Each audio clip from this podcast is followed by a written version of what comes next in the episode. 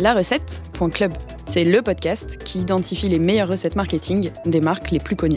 Agences, commerçants, SaaS ou e-commerçants, tous mes invités seront auditionnés avec un seul but leur faire cracher le putain de morceau et découvrir leurs recettes secrètes et magiques. Qui dit recette dit chef, ingrédients et dosage. Alors à vos crayons pour découvrir les meilleures recettes marketing.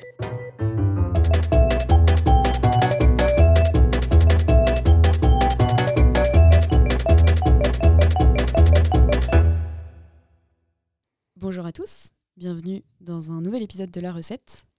Euh, c'est l'épisode 10, du coup je me suis dit que ça pouvait être marrant d'inviter quelqu'un qui avait décidé de hacker mon podcast. Ce quelqu'un, c'est Victor Lignel, euh, le fondateur de Stonks. Salut Victor. Salut, ça va? Ça va et toi? Ça va, je te remercie, c'est cool. Je suis très heureuse de, te recevoir parce que déjà j'ai cru comprendre que tu allais nous expliquer comment euh, monter des agences puisque tu n'en as pas une, pas deux, pas trois, mais quatre. Ouais. Euh, était à la tête de Stonks Group. Euh, est-ce que tu peux te présenter, m'expliquer un peu qui tu es? Yes. Euh, moi, je me définis un petit peu comme un enfant d'Internet. J'ai 21 ans, je suis encore assez jeune dans ce milieu de requin. mais ouais, j'ai 21 ans. j'ai fait beaucoup de choses sur Internet, c'est pour ça que je me définis comme ça. J'ai commencé assez tôt. Je me rappelle, enfin voilà, côté un peu geek. Euh, jouer aux jeux vidéo quand j'étais jeune et euh, bah, forcément quand tu as 13-14 ans, tu pas forcément d'argent pour t'acheter ton jeu vidéo préféré ou tes skins sur tes jeux vidéo. Donc euh, indirectement, je me suis créé une petite passion sur Photoshop où je crée mes petits logos, les bannières, etc. pour les youtubeurs. Je vendais un logo 2 euros, j'étais Jeff Bezos dans ma tête sur un PayPal avec même pas d'adresse postale, rien du tout. Et ça me permettait de m'acheter mes petits trucs à droite à gauche. Donc c'est comme ça que j'ai créé un petit peu un petit engrenage. Et à force de créer des visuels, bah, je me suis, euh, j'ai créé une, marque de vêtements. Euh, voilà, projet à 15 ans. Euh, où en gros bah, je, sourçais des visuels, enfin je sourçais des textiles déjà faits sur des fournisseurs et puis après bah, je faisais mon visuel et j'allais l'imprimer donc c'était du print on demand hein, tout simplement. Je me rappelle, j'étais au lycée dans le fin fond du 78, je remontais tous les vendredis soirs dans le 17e, je faisais 1h45 de train, J'allais chercher mes commandes dans des sacs qui se cassaient dans le métro et tout. Enfin, je rentrais chez moi, j'expédiais les colis. Enfin, c'était la, belle époque, on va dire. Et puis après, euh, j'ai shifté un peu. Je suis, euh, je suis allé sur euh, du modèle plus commun de l'e-commerce, c'est-à-dire que je sourçais des produits avec des fournisseurs et je les revendais. Donc, modèle un petit peu dropshipping, comme on peut dire. Et donc, attends, t'allais allais au lycée en même temps? Ouais. T'avais des bonnes notes et tout? Bah, c'est un peu le, la problématique. Bah ouais, non, mais en fait, pas forcément passionné des de l'école. Euh, pourquoi? Parce que j'ai besoin de toucher toujours à des choses très très concrètes euh, et euh, j'ai pas forcément trouvé ma place. Maintenant, malgré tout, brevet, bac en poche, c'est obligatoire, c'était pour, pour les parents. Mais, mais après, bon, j'ai vite voulu prendre mon envol parce que bah, j'avais besoin de concret, de faire quelque chose de, de, mes mains, de me sentir utile en fait, tout simplement. Parce que bah, à l'école, j'écoute, je reçois, je reçois, mais je donne pas en fait et j'apporte pas de la valeur à quiconque. Alors l'e-commerce, c'est peut-être pas assez direct la prestation de service, ça l'est. Là, je m'éclate énormément. Mais, euh, mais ouais, voilà, du coup, j'ai switché sur euh, l'e-commerce. J'ai fait 2-3 euh, ans, ouais, 2 ans et demi, à la fois en tant que prestataire de service et à la fois aussi avec, avec mes boutiques à moi, où je faisais toutes mes boutiques toute la journée, j'arrêtais pas. J'ai commencé, j'ai fait une année et demie d'études sup. Donc la journée, j'étais en études et le soir, je faisais euh, tous mes problèmes, euh, genre euh, régler un bouton sur le site qui marche plus, le Stripe qui s'est déconnecté, on sait pas pourquoi. Enfin voilà, des, petits trucs à droite à gauche. Et ouais, pendant deux ans et demi, j'étais tout seul. Et puis j'ai voilà, j'ai des en fait, comment je suis rentré dans la prestation de service, c'est que j'ai des, confrères à moi, enfin des potes en fait, qui faisaient aussi la même chose que moi, parce qu'on était dans un écosystème en fait, on va dire, qui venaient me voir et me disaient bon, ta boutique quand même pas mal. Moi, je me, je m'applique pas, je fais rien de bien. Est-ce que tu veux faire la mienne? Moi, je disais, euh, bon, bah, pourquoi pas, euh, encore du travail, ça me va, tu vois. Et euh, de fil en aiguille, hop, hop, hop, 1, 2, 3, 4, 5 clients qui m'appelaient pour faire des boutiques. Et c'était moi, j'étais freelance, j'étais tout seul. Et puis après, je me suis dit, bon, là, ça commence à faire un peu beaucoup. Les études, ça fait beaucoup aussi. Enfin, il y a tout qui fait beaucoup. Je me suis remis en question. J'ai pris un graphiste avec moi pour m'aider, où je lui payais de la presta en plus, quoi. Il me faisait les visuels, ça m'allégeait genre 30-40% euh, du travail. Après, il me restait juste à faire un peu de dev sur Shopify ou sur des trucs comme ça. Et, euh, et puis après, bah, je, livrais ça et de fil en aiguille, je me suis structuré, euh, recruté du monde pour m'aider avec moi, etc., etc. Et puis bah, je me suis dit, hein, ça, ça, ressemble à une petite agence ce délire-là. Là, c'est ça commence à se structurer. J'ai eu du mal à me définir en tant qu'agence parce que pour moi J'étais juste prestataire de service, une agence. Je voyais les agences, les, les Havas, les publicistes, trucs comme ça. Je me dis, eux, ils sont 50 dans leur bureau. Euh, c'est ça une agence pour moi. Et en fait, en creusant un peu, on se rend compte qu'une agence, ça veut dire beaucoup de choses. Et euh, voilà, un petit peu le, topo général. Et maintenant, on en est sur Stonks, euh, un groupe de plusieurs agences. voilà, on fait des belles choses sur Internet, on va dire. C'est impressionnant, franchement, euh, parcours impressionnant et en plus, euh, du coup, c'est que le début. Donc, euh, trop hâte de te revoir dans 10 ans quand tu seras Jeff Bezos. et tu n'auras pas de balles. ok, trop bien. du coup, la première, entre guillemets, agence. Déjà, tu peux donner un peu pour toi ta définition d'une agence? Alors, déjà, il y a une chose qui est intervenue il y a un an et demi, si je peux dire, c'est les collectifs collectif qui a un peu cassé en deux le modèle des agences, qui a remis un petit peu la lumière sur euh, beaucoup de mensonges au sein des agences, c'est-à-dire que les agences, en fait, euh, on va dire que 50, je vais dire une bêtise, mais au moins 50% des agences en France euh, sont en fait juste une société qui te facture, enfin te surfacture une prestat d'un freelance qu'ils ont trouvé ailleurs, alors que ce soit en France ou ailleurs, ça c'est pas le problème. Mais donc, c'est vrai que pour moi, une agence, c'est vraiment une, une boîte tu vas l'avoir pour un service, mais tu vas aussi l'avoir pour du conseil et pour un accompagnement. Je prends l'exemple de l'agence d'influence qu'on a. Euh, tout le monde le sait qu'une agence d'influence, j'ai pas tous les influenceurs dans mon agence et c'est euh, un fait. Euh, et le modèle des influenceurs, c'est juste tu, tu prends l'influenceur, tu refactures par-dessus. Ça, c'est un fait. Mais par contre, tu vas vendre une campagne selon un objectif, selon la situation actuelle du client, selon plein de choses. Et c'est ça, en fait, c'est là où ça prend vraiment le, tournant. Si tu prends juste une presta, par exemple, un client vient te voir et te dit, euh, je sais pas, je veux euh, un nouveau branding. Et en fait, tu vas voir le, coco, le voisin d'à côté, et tu lui dis, bon, j'ai facturé 10, je te renvoie 8, au revoir, hasta luego. Ça, c'est pas une agence pour moi, c'est juste, euh, bon, bah as la chat, tu sais faire du business euh, rapidement, on va dire, et c'est tout. Et nous, on essaie vraiment de délivrer vraiment un service, une expérience, euh, du conseil et de recruter en fait des talents. Une agence, pour moi, ça prend le sens quand tu dois aller chasser des talents pour euh, faire ton équipe de numéro 10 et les clients, ils viennent te voir pour tes numéros 10 et pas pour ta belle gueule. Ça, là, pour moi, à partir de ce moment-là, tu arrives vraiment sur un vrai truc. Et du coup, là, ce que tu es en train de faire avec ton groupe, euh, c'est quoi, quoi un peu la résonance avec ce que tu viens de dire? Bah, En fait, euh, pour moi, il y a plusieurs étapes. quand, quand, je teste un, une verticale métier ou un, nouveau, un nouvel univers, euh, je me définis vraiment comme un collectif parce que je vais chercher les meilleurs dans leur domaine. Moi, mon métier au quotidien, c'est d'identifier qui sont les meilleurs. Je prends exemple, actuellement, je n'ai pas d'agence, je sais pas, TikTok. Allez, on part sur ça. J'ai pas d'agence TikTok. Si demain, euh, sur un malentendu, je croise un mec qui est super chaud euh, sur TikTok, je vais regarder ce qu'il fait, comment on peut travailler ensemble. Et en fait, je vais dire, bon, bah, qui sont tes amis en fait? Avec qui tu bosses? Comment tu travailles? Et donc, au début, tu es obligé de te structurer comme un collectif. Tu délivres une prestation, tu définis une offre avec ce collectif. Tu dis, bon, bah voilà, les gars, euh, on a identifié une problématique sur les marques, c'est que bah, connaisseraient un TikTok, elles font semblant de connaître TikTok, mais en réalité, elles ne le connaissent pas du tout. C'est vraiment un fait pour le coup. Euh, et euh, bah, venez, on définit une offre, euh, on se repartage les gars ensemble, on fait joujou pendant six mois. Et si ça prend, on se discute, on, voit ce qu'on fait. Et, là, on commence à switcher sur une alors j'ai pas le mot, mais je dirais une société de prestation de services, euh, parce que pour moi, c'est pas encore l'étape d'agence, où les gens viennent te voir parce que bah voilà, tu as un service à proposer, euh, tu proposes des résultats, tu proposes des choses assez intéressantes. Et pour moi, quand tu arrives à l'étape de aller chasser des talents, en fait, si tu réfléchis sur le fait que tu vas chasser des talents pour obtenir des clients dans euh, M plus 2, M plus 3, M plus 4, parce que tu as recruté Zidane dans ton équipe, là, tu es une agence, parce que tu as vraiment un travail d'expérience, un travail d'offre, un travail de RH, et là, tu es une vraie société. Mais la problématique, c'est que, ouais, même en, international, on parle beaucoup d'agences SMMA qui ont beaucoup cassé le milieu des agences et la crédibilité de qu'est-ce qu'une vraie agence. Mais la réalité du terrain et la réalité du business, c'est qu'une agence, c'est dur. C'est vraiment, c'est compliqué. La prestation de service, c'est pas. Euh, vendre un service et le déléguer au coco d'à côté. C'est vraiment, c'est un métier, une agence, c'est tout un univers, tout l'administratif, tout ce qu'il y a derrière. il faut remettre un petit peu, je pense, la lumière sur ces gens-là qui font un travail monstrueux. Les grosses agences qu'on connaît tous sur les Champs-Élysées, quoi. Enfin, voilà. Il n'y a pas qu'elles, hein, il y a vraiment des grosses agences.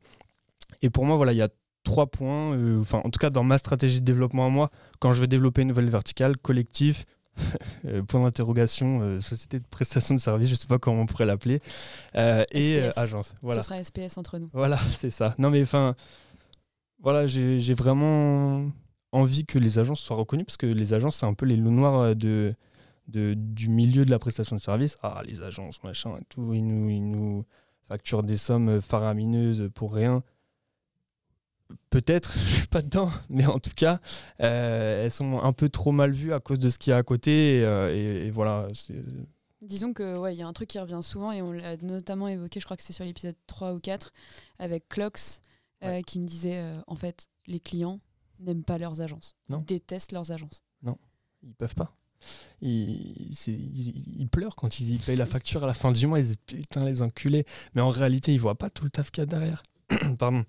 Ils voient pas tout le travail euh, euh, de, réflexion sur comment on va délivrer un service. Moi, je me torture les nuits à savoir comment je vais délivrer le meilleur service à mon client, comment je vais faire en sorte que mon client soit le plus satisfait au monde. Et c'est pas juste, euh, oh, bah, mon offre c'est ça, le process pour délivrer c'est ça, je fais un miro avec quatre étapes et puis c'est bon. Non, c'est vraiment, c'est ça doit être inné en fait. Et le, client il paye pour ça en fait. Si, tu veux juste la presta, bah, tu as des sites euh, de, freelance, tu vas fait 2-3 freelance, tu les mets sur un Slack ensemble, yo les gars, bon, bah, je te présente, je te présente, je te présente, travaille ensemble et je paye la presta et je paye euh, moins cher. Mais quand tu travailles avec une agence, tu payes euh, bah, voilà, tout, tout, ça. Et même maintenant, il y a des marques J'ai rencontré un mec là, il n'y a pas si longtemps que ça parce que je cherchais un outil de gestion de trésor que j'ai trouvé. c'est quoi Si tu veux placer euh, un sponsor Trési, Trési qui est plutôt pas mal. Et le, fondateur, il me dit Ouais, bah, j'ai taffé avec l'agence qui a bossé avec Conto. Il était tellement fier de me dire ça. Et je me suis dit Ah, d'accord, ok, on en est là. C'est comme si tu portes du Nike parce que tu vas courir plus vite. Hmm. Tu vois C'est j'ai taffé avec cette agence, je vais être le meilleur outil de gestion de trésor parce que. Euh, Conto, c'est le leader euh, dans, la, dans les néobanques, etc., etc. Il y a vraiment cet aspect expérience derrière, je pense, et reconnaissance Trop intéressant, enfin, point de vue très intéressant. Et du coup, pour remettre tout ça dans le contexte, euh, tu as donc quatre agences. Ouais. Une agence de branding, une agence de no-code, une agence de growth et une agence d'influence marketing. Est-ce que tu peux m'expliquer déjà la première, comment tu l'as créée, comment elle s'appelle, combien il y a de personnes et tout, mm. et après m'expliquer la suite où tu as empilé agence sur agence. Ouais. Euh, la première, agence de branding et de product design qui s'appelle Brand Apart. J'ai rencontré Arthur il y a 5 euh, ans. Euh, Arthur qui est le fondateur du coup de cette agence, parce que bah, Stonks Group, en gros, on, place des fondateurs à la direction de ces agences. Et du coup, Arthur, il faisait mes photos de ma marque de vêtements. Voilà, encore un mec d'internet que j'ai rencontré grâce à ça. et moi, il faisait mes shootings vraiment pour deux pièces aussi. Euh, et je me disais toujours dans ma tête, purée, lui c'est vraiment un bon, lui je revaudrais ça un jour parce que voilà. Et en fait, Arthur, il a continué ses études. Il a continué en tant que voilà brand designer, ce qu'on dit, euh, et en même temps product design. Et en fait, Brand Apart, ça a été né de la volonté de mettre à niveau le branding et le product design. Je m'explique. Euh, quand tu as un, logiciel SaaS, par exemple, il y a deux options soit tu as travaillé énormément ton branding et tu as mis euh, je sais pas, 30 000, 50 000 euros sur la table pour avoir le meilleur branding du monde, la meilleure landing, et enfin vraiment tout. Soit, à l'inverse, tu as mis 50 euh, 000 euros sur la table en produit design pour que ton produit soit le mieux, que tu perdes pas du tout tes utilisateurs, que tout aille bien, mais ton branding à côté, il est catastrophique. Dans ces deux cas-là, il y a forcément un penchant qui, va pas. Si tu as euh, trop investi sur ton branding et ton product design, il va pas, c'est une bouteille d'eau percée. Pourquoi? Parce que tes utilisateurs, ils arrivent, ils font deux jours sur ton logiciel, ils ont payé peut-être un mois d'abonnement parce qu'ils se sont trompés, ils n'ont pas vu qu'ils avaient 14 jours d'essai gratuit, mais en tout cas, ils reviendront pas. Et à l'inverse, si tu as trop misé sur ton product design, c'est super. Tu es le plus beau de, toute la France. Tu voilà, Miss France, là, il n'y a pas si longtemps que ça. Mais Miss France, tu la mets dans un champ, il n'y a personne qui passe personne ne sait qu'elle est là en fait. Et, euh, et, nous, notre but, notre volonté, notre mission, enfin voilà, tout ça, c'est de euh, d'avoir vraiment un équilibre entre les deux et de faire monter les deux en même temps. que le branding soit à la hauteur du product design pour que bah, ton tunnel de conversion y suive. Et c'est en fait du gros design en fait, parce que je sais pas, il y a des fondateurs qui nous disent voilà, ce mois-ci on met tant en acquisition, et on aimerait que tout soit ça ok, etc. Ok, bah on met tout à niveau. Et là, vous inquiétez pas, tout le monde sera d'accord, tout le monde comprendra ce que vous faites. Il n'y aura aucune perte dans votre tunnel de conversion. Et on a des beaux résultats et on est content. Donc, euh, donc voilà. Ok, ça c'était la number one. Ouais, c'est ça. number two. Euh, on continue. Euh, deuxième agence, c'est Meka. et là, pour le coup, on est plus sur une société de prestation de services. On est à la deuxième étape. SPS. Voilà, SPS. Meka qui est euh, du coup, une, boîte de no-code parce qu'on s'est rendu compte d'une grosse problématique en France, c'est que bon, les, les, personnes dans le digital commencent à connaître le no-code, savoir ce que c'est le no-code, Make, Integromat, Webflow, euh, Framer qui vient d'arriver, enfin voilà, pas mal de choses comme ça. Et, euh, et se disent, non, c'est bon, on a besoin de personne maintenant, du coup, vu que c'est du no-code, je peux le faire tout seul. Oui, tu peux le faire tout seul, mais en combien de temps? Et là, euh, la problématique, c'est qu'en gros, bah, les outils no-code s'adressent en général aux personnes si euh, comme on dit, donc euh, c'est-à-dire les personnes qui ont besoin de faire tout tout seul rapidement, etc., etc. Et en fait, elles sont occupées par plein d'autres problématiques. Et donc, à chaque fois, quand on travaillait, quand on testait notre discours là les six derniers mois avec les fondateurs, il nous disait ouais ouais c'est bon allez euh, je vais faire mon truc laisse-moi que voilà je t'appellerai si j'ai besoin. Au final deux jours après il nous appelle. Ouais j'arrive pas à faire ça mais tu sais pourquoi en fait ça ça se connecte pas avec ça? Et en fait l'API de ok. Bah du coup prends une prestation chez nous on t'expliquera pourquoi voilà comment ça fonctionne. Et en fait il y a une réelle problématique dans le no code c'est qu'on a l'impression que c'est accessible mais ça ne l'est pas. Parce qu'il est vendu pour euh, des utilisateurs euh, pas expérimentés en code. Et en fait il y a une logique derrière tout ça. Là, on est en train de faire un dashboard interne euh, financier pour, pour toutes les agences. Et, euh, je dis à Alexandre, du coup, qui est le fondateur de cette agence, je lui dis non, t'inquiète, euh, laisse-moi gérer, j'ai pas besoin de toi. je me suis fait prendre à mon propre jeu, j'ai pas réussi, je me suis fait niquer. Et, et en fait, c'est vraiment cette logique-là. Et sur la landing, enfin même sur le site, c'est marrant, on a mis bon courage pour commencer un projet no code sans nous, parce que c'est la réalité.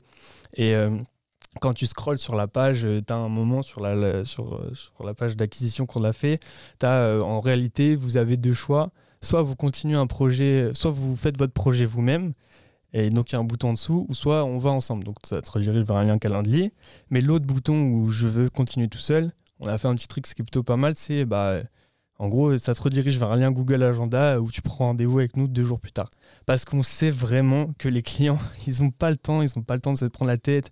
Ils ont des sujets admin, ils ont des sujets de recrutement, ils ont tout. Enfin, le no-code, c'est bon, si tu peux payer un prestat qui te fait trois heures de, de, no-code, ça va pas te coûter grand-chose. Parce que nous, du coup, on a un peu craqué ce modèle et on s'est dit, non, on va pas vendre un site, une landing page, un truc comme ça, on va vendre des packs d'heures parce qu'on sait que demain, tu veux connecter ta landing avec, je euh, je sais pas, une base de données, bah, tu vas, tu vas pas payer une presta 350 balles pour 4-5 euh, clics, une logique derrière et tout. Mais voilà, donc du coup, on vend des packs d'heures parce qu'on sait que les clients, ils ont peut-être juste besoin d'une heure ou deux ou trois, mais pas forcément les vendre de la presta globale. Et ce qui est bien, c'est qu'on a une vraie transparence sur, les, sur ce qu'on vend. Les clients savent ce qu'ils achètent et ils n'achètent pas le flou artistique euh, des agences. Et pourquoi on disait au tout début de ce podcast c'est les loups noirs parce que ça se trouve, ils ont bossé deux heures et ils facturent 4000 euros à la fin de l'année, à fin du mois, pardon.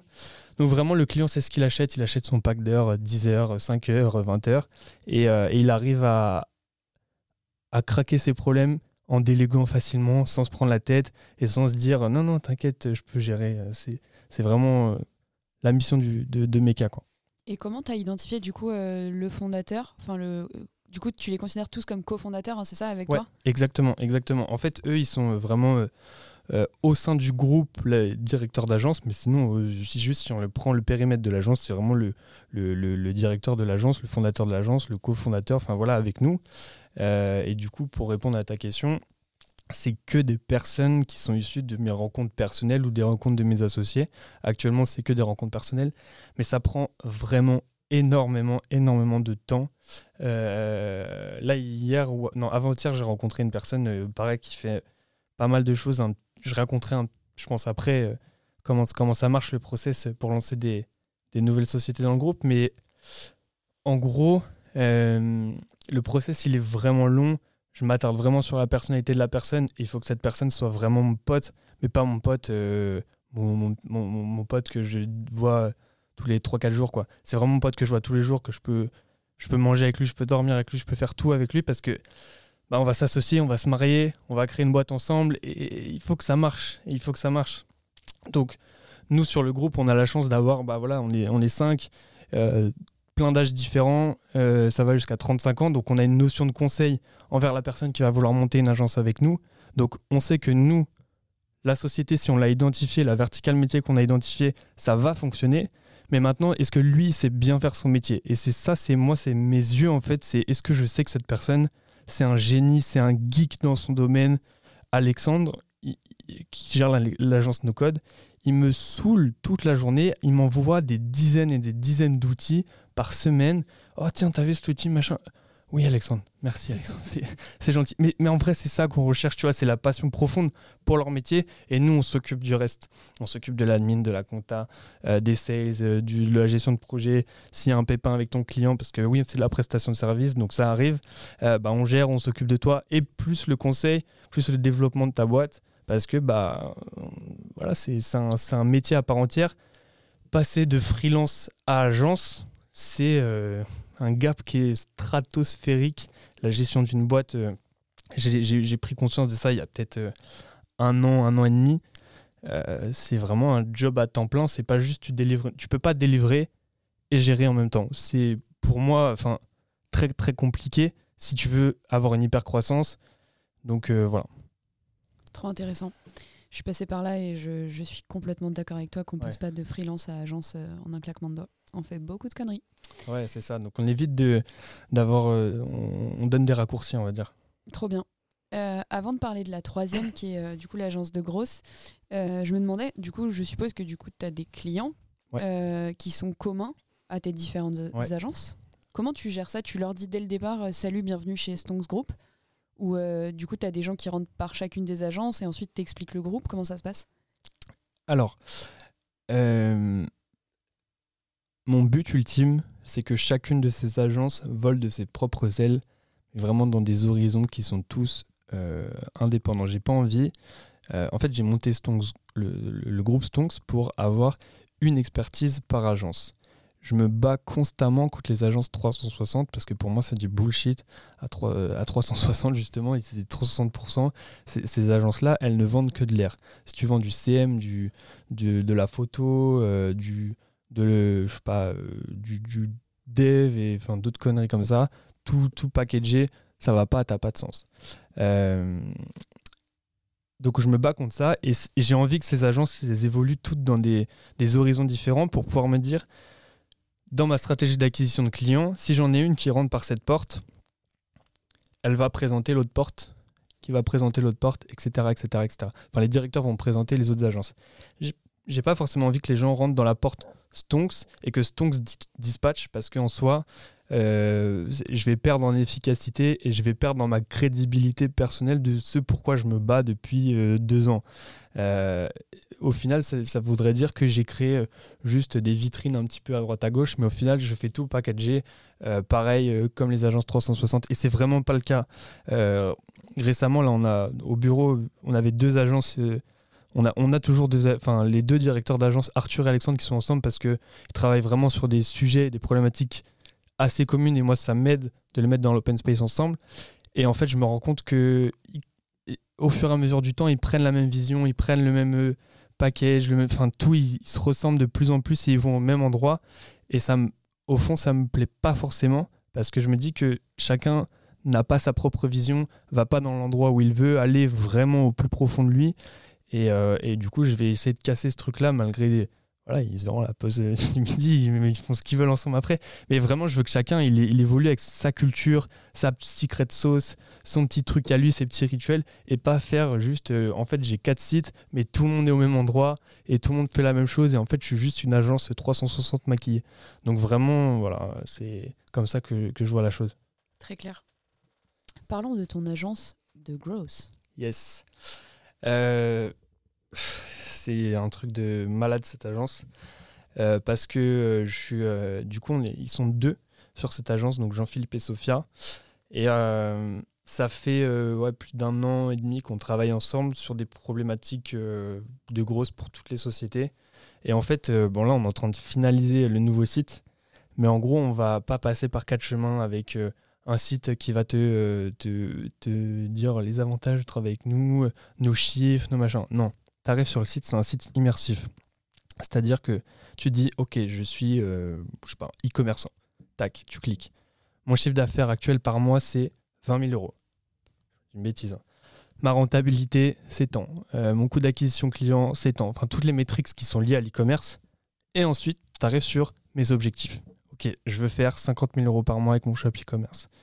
Je veux euh, un coût d'acquisition qui soit de temps Et en fait, ça dresse directement, c'est une sorte de formulaire en fait. Et en fait, on passe pas par quatre chemins. C'est-à-dire que Jean-Philippe et Sophia, c'est des brutes. Ils gèrent à eux deux, eux deux, hein, juste eux deux. Et après, il y a, le staff derrière, mais ils gèrent juste à eux deux euh, plus de 7 millions de budget annuel. C'est-à-dire qu'ils ont peur de rien.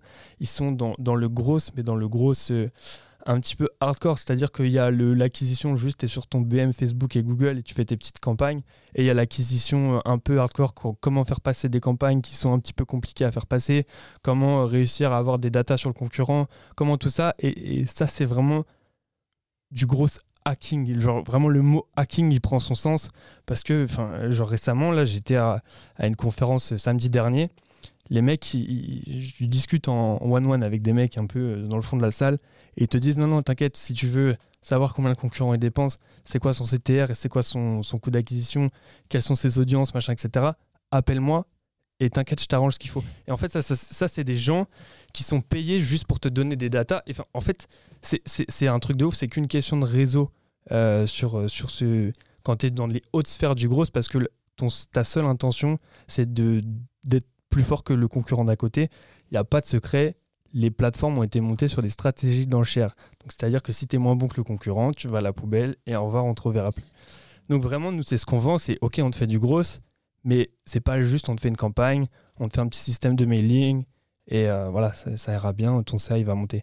Non, on vend vraiment le truc euh, complet. Ton objectif c'est quoi? Tu veux aller où? Ok, le chemin c'est ça. Nous, on te garantit que tu arrives à ton chemin si tu nous écoutes. Et on a des cas clients qui sont assez fabuleux sur ça. Et, euh, franchement, ça, fonctionne très bien. Je pense que j'ai le droit de balancer au moins un chiffre euh, que tu m'as expliqué tout à l'heure, qui est 200 euh, 000 euros de chiffre d'affaires en 24 heures. Ouais. C'était sur cette boîte, on est bien d'accord Ouais, bien sûr, bien sûr. C'est impressionnant. Ouais, pour la petite histoire, donc une boutique e-commerce numéro un de sa niche, le client. on travaille avec lui depuis le mois de mai je me doute bien, ouais, le mois de mai, ou enfin voilà, aux, alentours de ça. Le client, euh, il nous, voilà, on faisait ces, campagnes. Le seul objectif, c'était de tout déchirer sur Black Friday. Vraiment, c'était euh, le client était un peu inachevé sur Black Friday, et ses copains, euh, tous avec des dashboards fabuleux sur le sur Black Friday, et lui, il se disait, oh, putain, toujours pas moi, quoi. Du coup, il a décidé de nous faire confiance en mai. On, on lui a dit, bon, voilà, on va faire ça, on va acheter de la data de, en gros, mai jusqu'au jour du Black Friday. Et pendant tous ces moments-là, il y a quand même six mois qui se passent. Tu as le temps de te remettre en question, tu as le temps de te dire putain, l'agence avec laquelle je bosse, ils sont pas des perfs qui sont euh, faramineuses. Et donc, du coup, en fait, on avait des petits ROS, genre 4, 5, 6. Le client était toujours rentable, attention, mais c'était pas euh, des, des, gros scores, des, scores de malade mental, pardon. Euh, et, et, et, le jour, du, donc, tout au long, le client, il, il s'est même dit bon, bah on va arrêter là, je suis désolé, les performances, elles sont pas dingues. Et on, leur on rappelait, mais non, t'inquiète, tu nous as parlé de Black Friday, on sait ce qu'on fait. On a mis absolument tout en place. On a eu les infos sur les audiences, sur les machins, comment fonctionnaient les, les compétiteurs le jour du Black Friday, on était prêts, on avait nos armes, nos boucliers, nos, tout ce que tu veux, nos casques, et on a dit ce jour-là, c'est le nôtre. Et en fait, avec toute la data qu'on a achetée sur toute l'année, le client, l'a fait exploser 200 000 euros de chiffre d'affaires en 24 heures, avec un budget qui était euh, minime. Euh, J'ai plus trop, mais je crois qu'on était en dessous des 20, des 000 euros de, de spend. Euh, et, vraiment, c'est juste fou. Alors avec quelques influx bookés en plus, parce que bien sûr, voilà, c'est une stratégie multicanal, mais euh, vraiment, enfin, on est dans cette optique-là d'accompagnement à long terme, et c'est pour ça que sur le site, on va passer sur un site immersif, parce que bah, si tu pars d'un point A, quand, quand tu fais du gros, si tu pars d'un point A, c'est pour aller à un point B uniquement. Et en général, quand tu fais du gros, c'est pas pour euh, être plus beau que le voisin, non, c'est pour faire de l'oseille. On va le dire très clairement, c'est vraiment pour avoir du chiffre d'affaires, du résultat euh, ou d'augmenter des métriques. Et donc, on est vraiment orienté sur ça.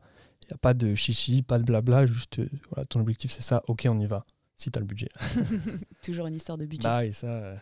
Je vais préciser un, un petit truc pour nos auditeurs qui sont désormais des millions. Euh, c'est faux. Euh, en fait, euh, tu m'as expliqué juste avant que qu'on se voit pour ce podcast, tu m'as expliqué que pour toi c'était important du coup de plutôt expliquer ton travail au quotidien, qui est de recruter des talents, de les aider à monter leurs agences, etc. au sein de ton groupe, parce que il y a un truc qui m'a beaucoup touché dans ce que tu as dit, que Louisa de Malou, que j'ai interviewé, disait aussi, euh, c'est euh, selon toi, tu n'es pas responsable des performances. En tout cas, tu n'es plus responsable des performances et des victoires de tes équipes, puisque tu mets beaucoup moins les mains dans le cambouis, en tout cas pour les clients. C'est ça.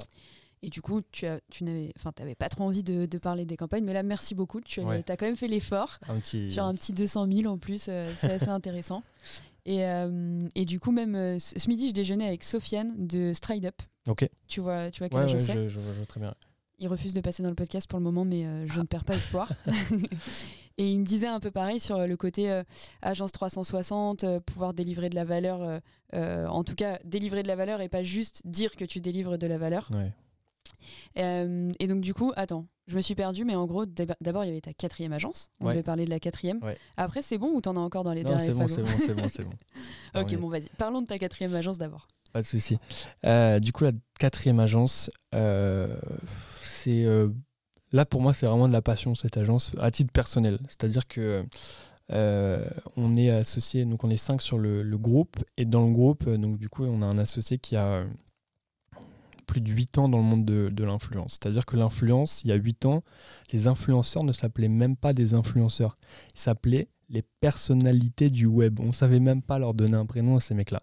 Et euh, c'était l'époque de YouTube, en fait, tout simplement. Et lui, euh, à cette époque-là, bah, c'était un peu pareil, un agent qu'on dit maintenant, un agent d'influenceur. Il gérait leur carrière, euh, des Ibra TV, des mecs comme ça. Enfin, vraiment, il les a montés de pratiquement zéro à ce qu'ils étaient il y a 3-4 ans, parce que bah, après, il a lâché le fil. Et il a fait vraiment des belles campagnes pour des grosses marques. C'était vraiment la personne du monde de l'influence. Il est maintenant, je revois, je fais des, sales calls des fois avec euh, des personnes intéressées pour des campagnes. Je dis ouais bon bah voilà, on travaille avec euh, avec euh, lui, il est associé avec nous. Ah putain bah oui je connais. Il y a 5 ans j'ai bossé. Bon voilà, j'ai la certitude que c'était vraiment quelqu'un il y a il y a 8 ans. Et hop là.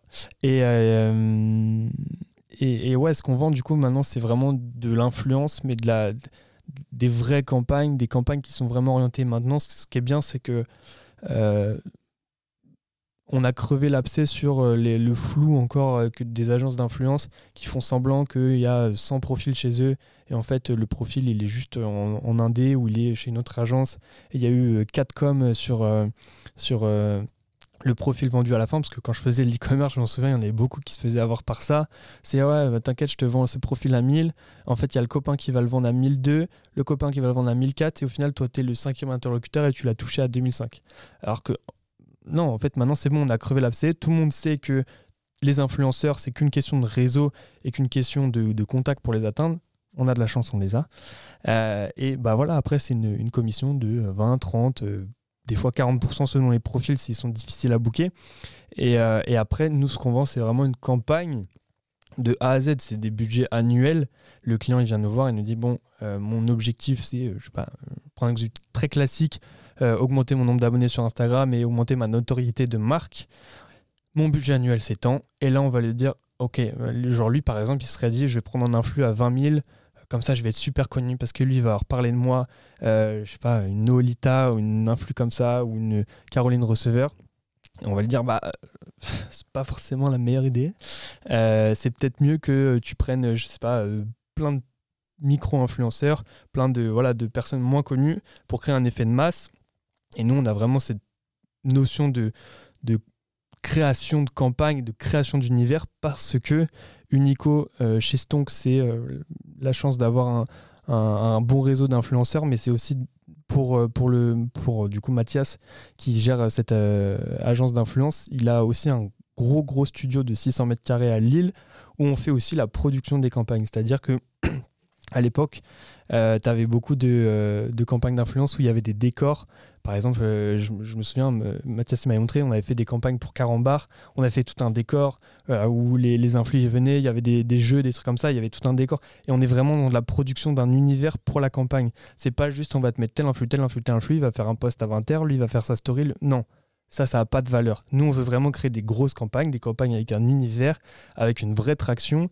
Et même si ça a un budget un peu plus euh, coûteux, euh, bah, tu as vraiment créé quelque chose et tu as créé quelque chose avec ces influenceurs et tu as créé une fidélité entre la marque et l'influenceur. Et ça, c'est vraiment la force, c'est parce que bah, l'influ, va être même capable de refaire des petites stories après, en plus en additionnel, là où le coup, on, ne le vend pas, parce que c'est vraiment, il y a une relation qui s'est créée entre la marque et l'influenceur.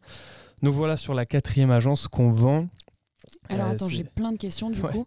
Euh, la première, c'est euh, tu laisses l'influenceur parler en direct avec la marque? Non, du tout, du tout. On gère, on, gère nous-mêmes ce qu'il doit dire parce que déjà, il y a une problématique, c'est que les marques ont du mal à savoir quoi dire aux influenceurs, comment les briefer, et les influenceurs sont parfois un peu trop créatifs, si on peut dire.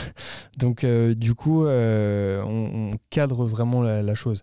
C'est-à-dire que le client il vient nous voir, voilà, j'ai tant de budget sur euh, cette année. Ok, tes objectifs euh, dans l'année, c'est quoi? Des marronniers. Ok, on va activer à ce moment, à ce moment, à ce moment. Et ensuite, euh, bah, voilà, on gère tout avec l'influenceur. Le client, il est au courant des prix, il est au courant de tout à l'avance, il a tout le détail. Et on gère vraiment la, campagne de A à Z pour lui et l'univers si besoin de créer vraiment des, des, choses en plus, des décors, des scènes, des, des événements. Enfin voilà, vraiment, on est capable l'influence, c'est vraiment une question de réseau et de, de volonté, en fait. C'est, tu peux faire une campagne à 20 000, tu mets tout le monde en story, hop, c'est bouclé. Mais est-ce que tu crées quelque chose derrière? Non. Et nous, on crée.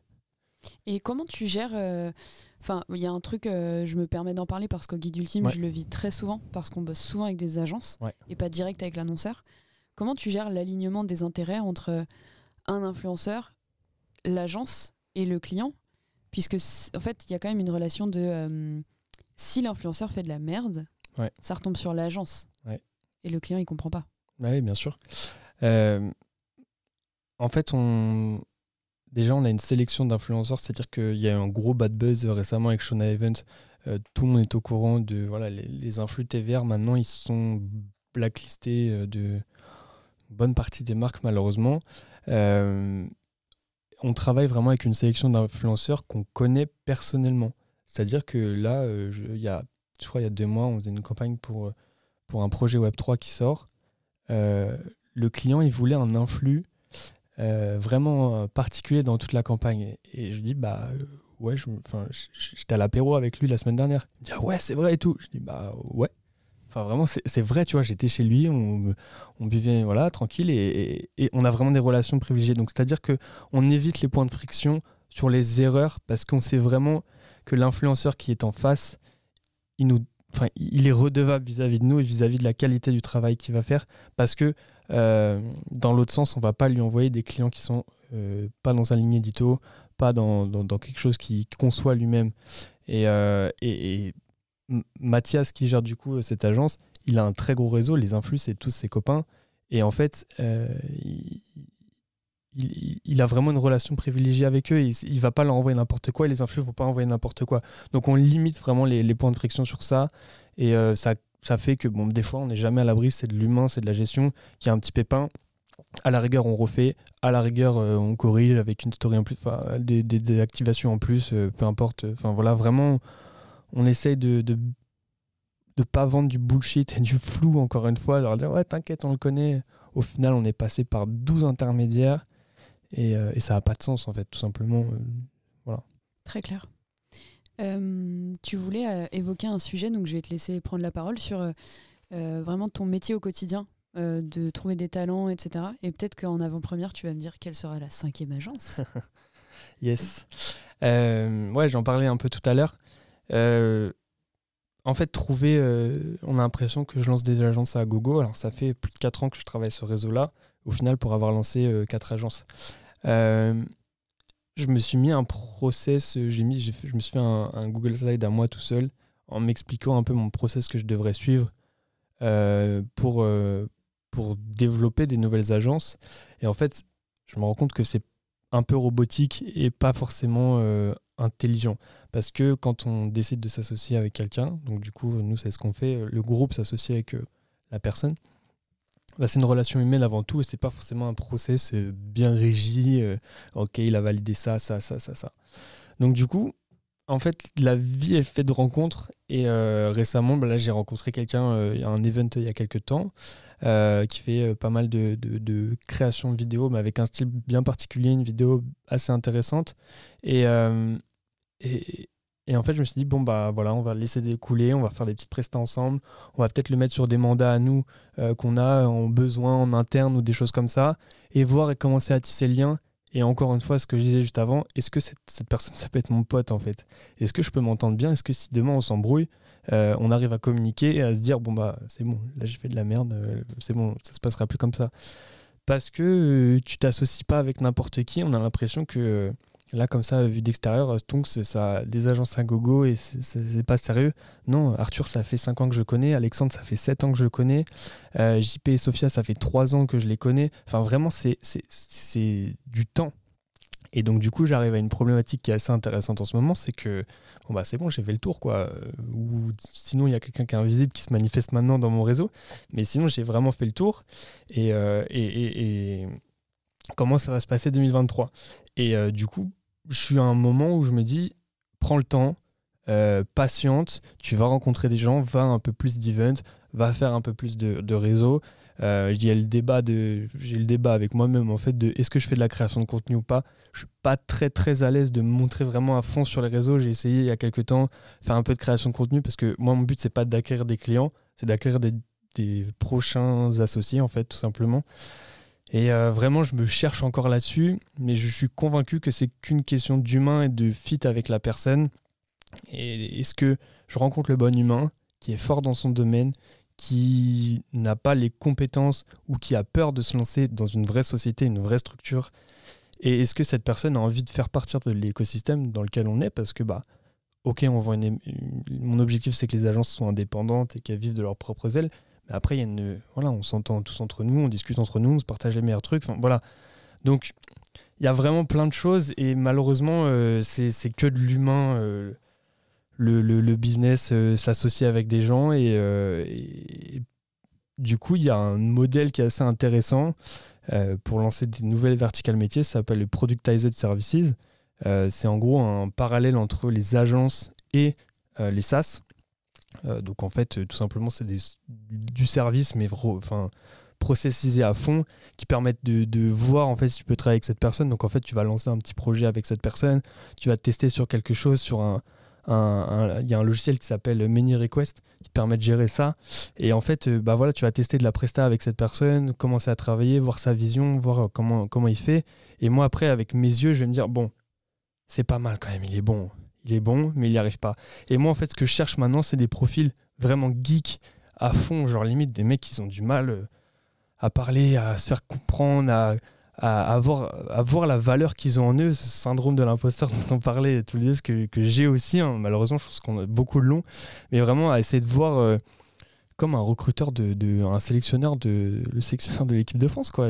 Il sort des joueurs en, en finale tu te dis bon euh, Didier fais attention à ce que tu fais. Mais en fait non pas du tout. Il est trop fort. Il arrive à voir la, la, petite flamme qui est en, ces gens et moi c'est euh, ma, voilà j'ai fait le tour de mon réseau personnel. Et maintenant euh, j'ouvre mon mes yeux partout. Je rencontre des gens. Je fais en sorte de d'être curieux d'identifier des nouveaux métiers de faire pas mal de calls avec des gens même si je me dis Oh j'ai d'autres choses à faire. Non, en fait, non, il faut que j'y aille. Euh, Antoine, fondateur de Slick, qui disait, euh, j'avais vu passer ça un moment sur un de ses posts ou je sais plus quoi. Vraiment, va à tous les events, va à des choses euh, qui sont assez intéressantes pour toi, où tu vas pouvoir rencontrer du monde. Et c'est pas forcément rencontrer du monde pour rencontrer du monde, c'est juste pour ouvrir les yeux et te dire que t'es pas tout seul dans ton bureau à travailler, à faire 8h, 20h, 22h, enfin voilà.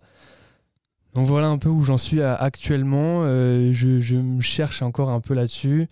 Euh, c'est vrai que euh, moi, ce que je recherche, c'est vraiment des, euh, des, profils qui sont très spécialisés dans leur domaine, qui ont une vision qui est atypique de leur domaine. Parce que si tu me dis, je fais des sites internet, je suis super fort en site internet, ok, mais il y en a 120 derrière toi. Si tu me dis, je fais des sites internet, en fait, ils ont tel type d'animation, ils convertissent à tel point, machin, machin. Ok, là, il y a un petit truc, on va creuser. Voilà, donc vraiment des, des, gens comme ça. Et puis nous, le groupe, bah, on, a, on apporte toutes les fonctions administratives, euh, commerciales, financières, enfin, de gestion, tout ça. Et le conseil en plus euh, aux fondateurs. Donc euh, il n'y a plus qu'un en 2023. Hein, voilà. Et le but, c'est que rapidement le, fondateur ou la fondatrice puisse embaucher une équipe, etc. Bien sûr, bien sûr, bien sûr. au début, en gros, ce qu'on fait, c'est que on met un petit peu d'argent sur la table pour qu'il puisse se staffer directement avec ce fameux vision de collectif, un peu pour tester et avoir du monde avec lui. Et, et après, ouais, l'objectif, c'est qu'on lui mette des perspectives d'avenir, qu'on fixe direct des objectifs à 3 mois, à 6 mois. C'est des objectifs très court terme parce que du coup, on teste, on voit comment ça fonctionne, on fait vraiment. Euh, euh, on, ne va pas directement faire le plus beau site de la Terre. On va, sur des agences, on n'a jamais eu de site. Tu vois, Brenda Part, la première agence, on a sorti le site il y a 3 semaines. Ça faisait un an et demi qu'on testait le truc. Les clients ils nous disaient euh, Est-ce que tu, tu, vous avez un site? Enfin, Vous avez un portfolio quoi? Non. Et du coup, vous me vendez un site là? Ouais, il y a un problème. Non, non, il y en a très récurrent ça. Voilà, et, et en fait, euh, on... je me suis perdu dans mes paroles, je suis désolé. Mais euh, c'était quoi la question initiale? Euh, ma question c'était c'est quoi c'est ce sera quoi à peu près la cinquième la cinquième agence? Mais du coup c'était très intéressant comme réponse ah ouais je suis vraiment perdu du coup. si j'ai bien compris la réponse c'est tout dépend de la personne que tu rencontreras. Tu cherches pas forcément par vertical mais tu cherches plus par non par rencontre. Uniquement par rencontre. Et euh, parce qu'il y a vraiment beaucoup de génies sur Internet, particulièrement, des cas très isolés, assez timides, qui ont envie, qui ont vraiment euh, tellement envie et qui sont pas, ils n'arrivent pas à exploiter leur plein potentiel. Et c'est vraiment moi, euh, j'aurais aimé qu'à 16-17 ans, là, quand j'avais ma marque de vêtements, il y a un mec qui vient me voir et qui me dit Tiens, viens, on va, on va le faire ensemble. Je mets un petit peu d'argent pour t'aider. Euh, et, on va passer au niveau supérieur. Moi, je suis dans une vision où, euh, personnellement, je suis jeune, je capitalise pas sur l'argent, je capitalise sur l'expérience jusqu'à au moins mes 30 ans, donc j'ai de la marge. Et après, je pense qu'à partir de 30 ans, tu commences à réfléchir un petit peu, bah voilà, tu as ta situation personnelle, il faut quand même bah, manger à la fin du mois.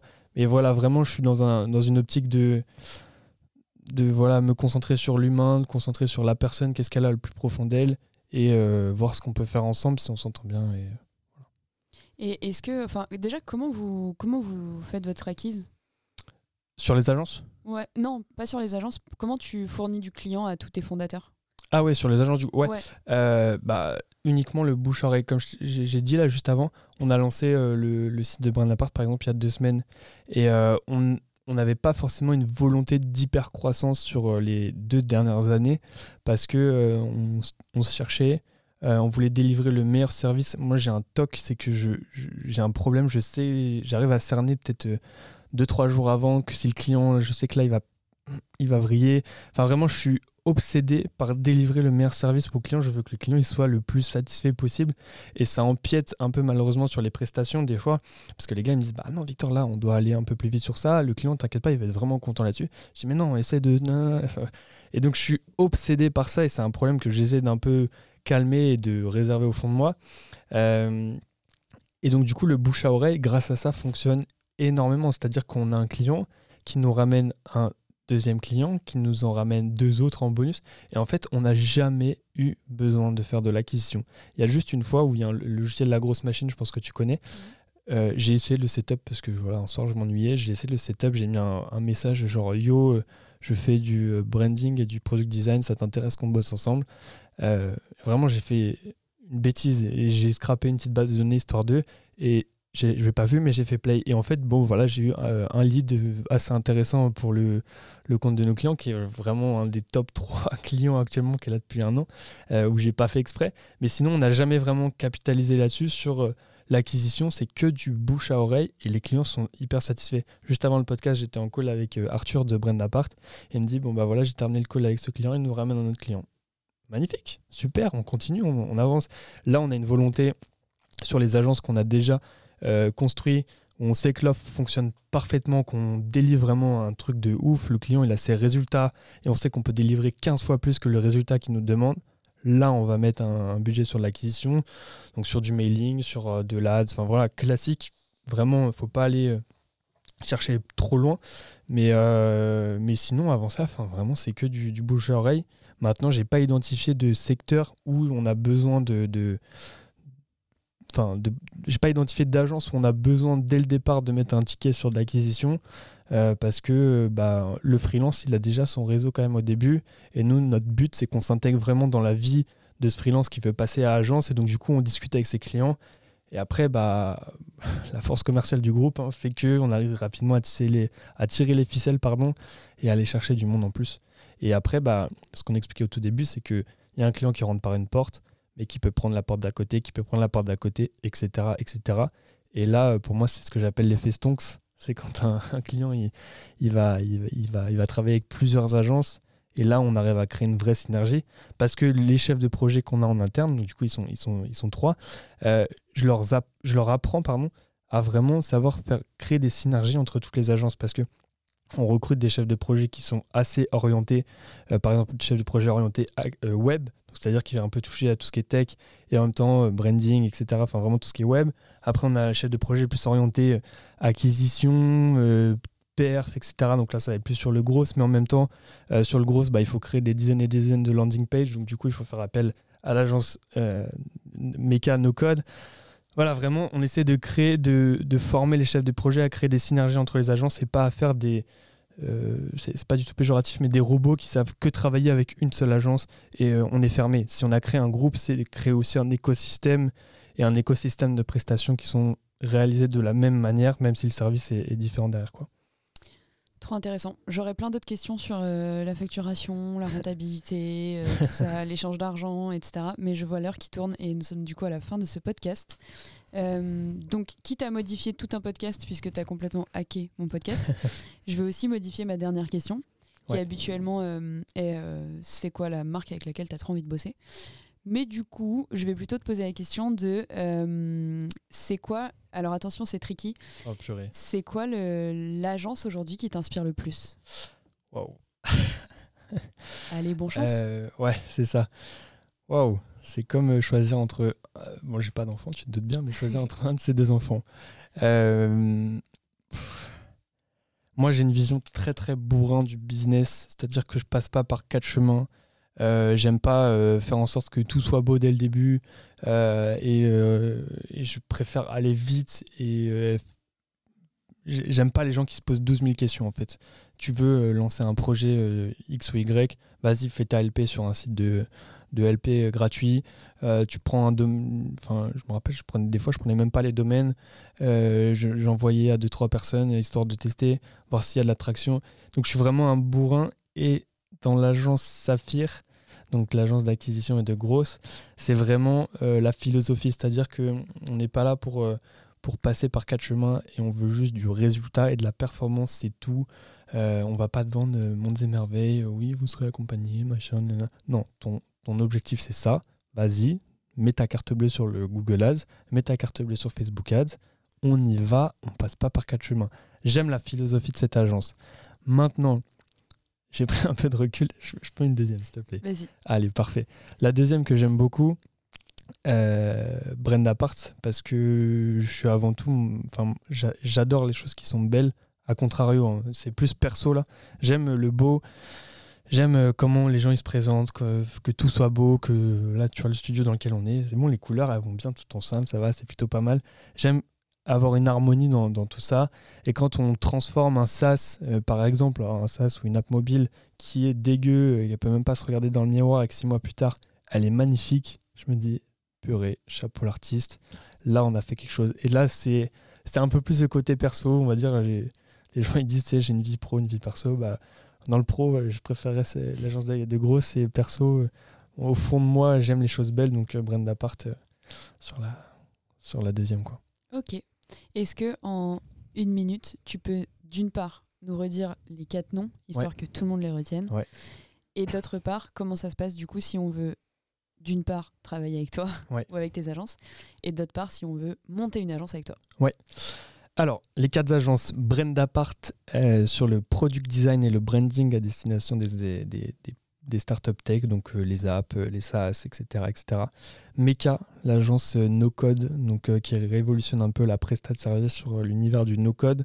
On vend des packs d'heures pour, pour du coup toutes les personnes qui pensent pouvoir gérer le no-code mais qui ne le gèrent pas.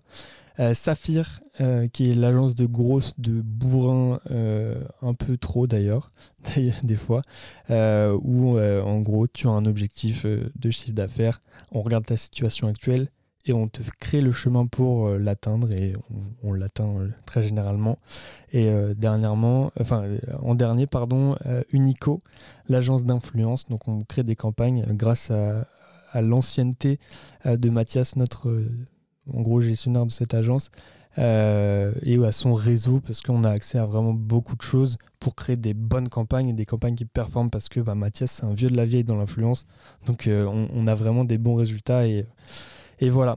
Deuxième question c'était comment on fait pour travailler euh, avec ces agences là tout simplement, on peut me contacter sur LinkedIn où moi j'arrive à faire les redirections. Donc je disais que auparavant, dans, le podcast, je disais que j'aimais pas forcément que ça passe par Stonk, c'est qu'après ça se dispatche. Maintenant, malgré tout, je suis quand même capable euh, d'orienter vers le directeur d'agence pour faire un call en 2v1, euh, donc euh, le directeur d'agence et moi et, le potentiel client pour cerner les besoins. Donc déjà ça c'est me contacter sur LinkedIn moi ou si vous trouvez bah voilà les directeurs d'agence dans votre feed, n'hésitez pas, hein, ils, postent, là on est en train de créer une petite stratégie pour eux.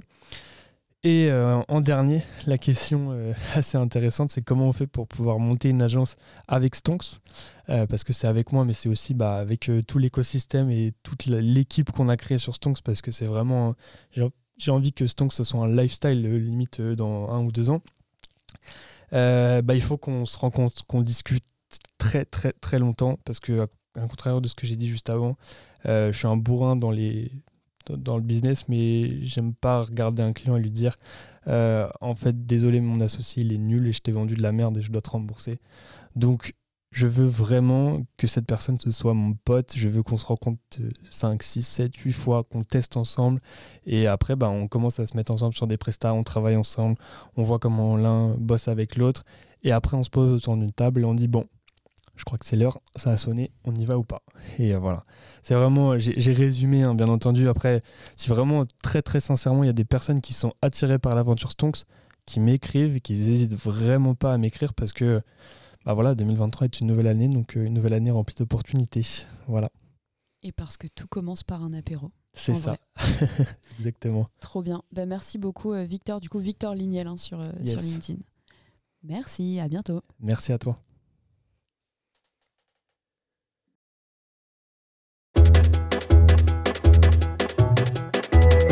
Bon bah comme d'habitude, hein, il n'y a toujours pas de recette magique. Finalement, c'est la somme des ingrédients minutieusement choisis et l'amour que l'on met dedans qui crée les meilleurs produits. À bientôt